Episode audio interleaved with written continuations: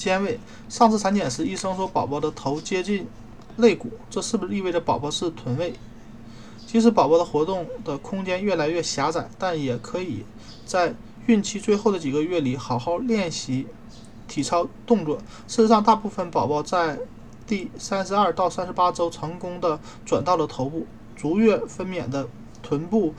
发生率低百分之五，但也有部分宝宝不到分娩前几后前最后的几天就是不乖乖进入盆骨。现在宝宝臀部朝下并不意味着分娩时一定是臀位。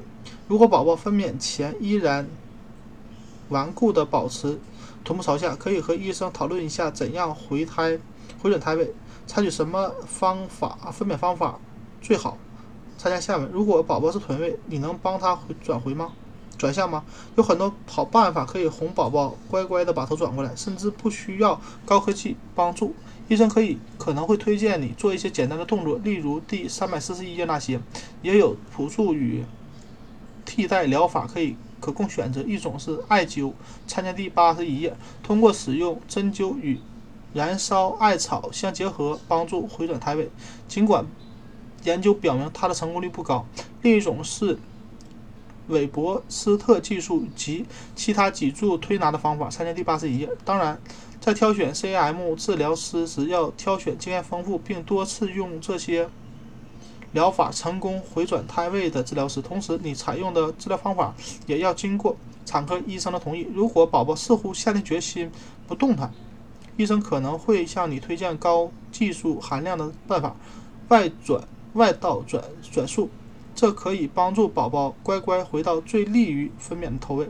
施行外转，呃外外导转术的最佳时机是孕三十六到三十八周，或刚开始阵痛时，这时子宫还相对松弛。外转导术通常在医院进行，以防止出现紧急情况时需要进行。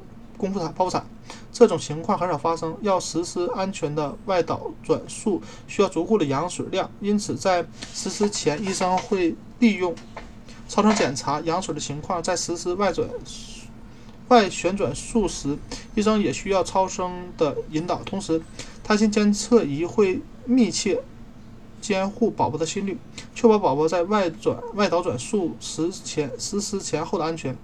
有时在实施外转外导转术前，要先使用药物来预防宫缩，并使子宫保持松弛。有时也会先实施硬膜外麻醉，这样不仅可以预防疼痛，还有助于放松子宫，可以大大增加外导转术成功的概率。实施外导转术的时候，医生会把双手放在你的肚子上，一只放在宝宝附近，一只放在宝宝臀部的附近。尝试轻轻地把小家伙转过来。如果你没有实施硬膜外麻醉，可能会觉得有些不舒服。外导转术的成功率相当高，大约为三分之二。实施了外硬膜外麻醉和生过宝宝的妈妈成功率更高，因为他们的子宫和腹部肌肉松弛较松弛。但对于肥胖女性来说，由于腹部脂肪层较厚，要转移导转宝宝就不太不那么容易。另外，越有经验的医生实施导转术的成功率越高，有些医生的成功率高达百分之九十，而且出现并发症的概率非常低，只有百分之一的女性出现严重的并发症，需要实施剖腹产。有些宝宝拒绝啊，坚决拒绝回转，有些小部分宝宝会在成功回转后又回到臀位。在这种情况下，医生可能会建议再次尝试外导转术。怀上了多胞胎，你那你可能不太适合外导转术。经呃曾经剖腹产的孕妇也不适合外导转术。如果宝宝一定一直保持臀位，会影响阵痛和分娩吗？我能不能尝试阴道分娩？你能不能采用阴道分娩，取决于很多因素，包括医生的对你正啊对策及你的情况。很多医院的产科对臀位怀孕的孕妇。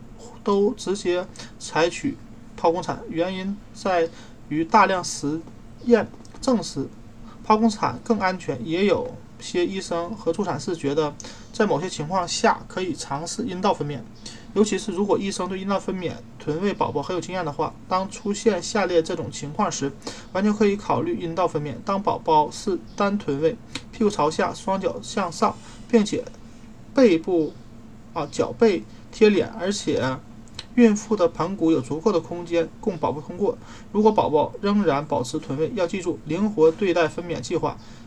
即使医生允许你尝试阴道分娩，如果宫颈打开的太慢，宝宝没有进入产道或出现其他问题，就要临时改为剖腹产。现在就和医生谈一下各种备用方案，以备分娩出现问题及应对。